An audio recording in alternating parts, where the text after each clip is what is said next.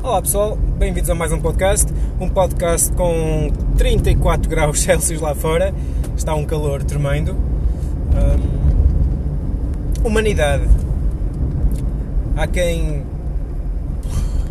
Talvez desejar seja uma palavra forte, mas há quem queira, ou gostava, ou acredite que se a humanidade desaparecesse, o planeta estaria melhor, talvez até estaria. Tenho que abrir um pouco a janela, está demasiado calor, estou a suar. Há quem diga mesmo que toda a humanidade ia ser destruída e com a destruição da humanidade todo o resto do mundo, da natureza, iria prosperar. Talvez seja verdade, talvez seja verdade, em grande parte.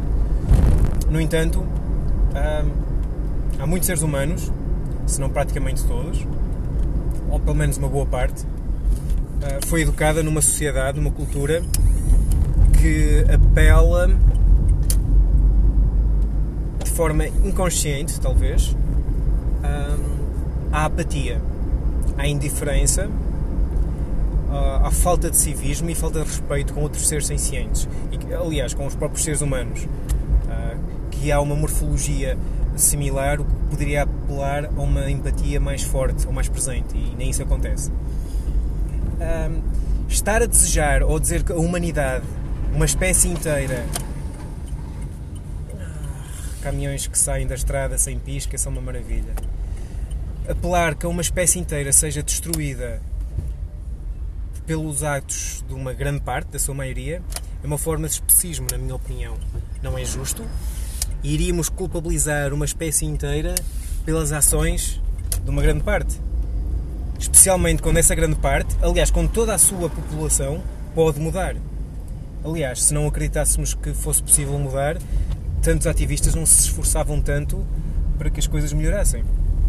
Aliás, e temos melhorado ao, longo do, dos milénios, imenso. Um, há muita coisa ainda para fazer. Peço desculpa. O mesmo caminhão que saiu da estrada, sem fazer pisca, está a fazer manobras sem sequer aviso prévio. Eish. No entanto, não vou desejar mal à humanidade pelas ações uh, apenas de alguns. Não acho que seja justo culpabilizar uma espécie inteira pelo comportamento de alguns elementos. Não só não é justo, como uh, penso que é uma das bases de grandes genocídios que já aconteceram. Uh, o genocídio judaico, se estou a usar bem o termo, espero que sim.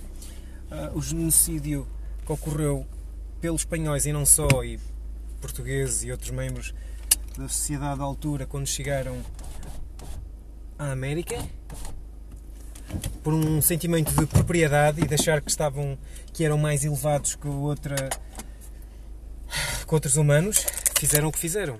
Vou fazer um bocado de barulho porque tenho que pôr este protetor solar. Desculpem aqueles que têm sensibilidade ao som, peço desculpa por este som. Uh, avisei, pelo menos. Está uma estufa enorme. Ok, venho encostar o telemóvel à cara e agora o som deverá ser diferente. Estamos a culpabilizar uma, uma espécie humanos por aquilo que a maioria faz, ou aquilo que a cultura e a sociedade onde está inserida naquele ponto do tempo está a educar as pessoas a fazer, acho que está errado, é culpabilizar as vítimas. Porque neste caso, os seres humanos tanto são vítimas como são aqueles que produzem as ações. No entanto, não são ações, na minha opinião, conscientes. São sim, foram educados uh, ao longo do tempo a agir assim. E temos o potencial de mudar, de fazer muito melhor. Destruir uma espécie que tem o potencial para fazer melhor e não desenvolver esforços para desenvolver esse, esse potencial é simplesmente horrível. Aliás, é uma perda de de uma boa oportunidade para ajudar. E estamos a basear as nossas decisões na forma como sempre foi feito. Tivemos a Inquisição que massacrou milhões ao longo dos tempos devido a uma diferença religiosa. Tu não acreditas no meu Deus da compaixão e do amor, então vou-te matar. Que é ridículo.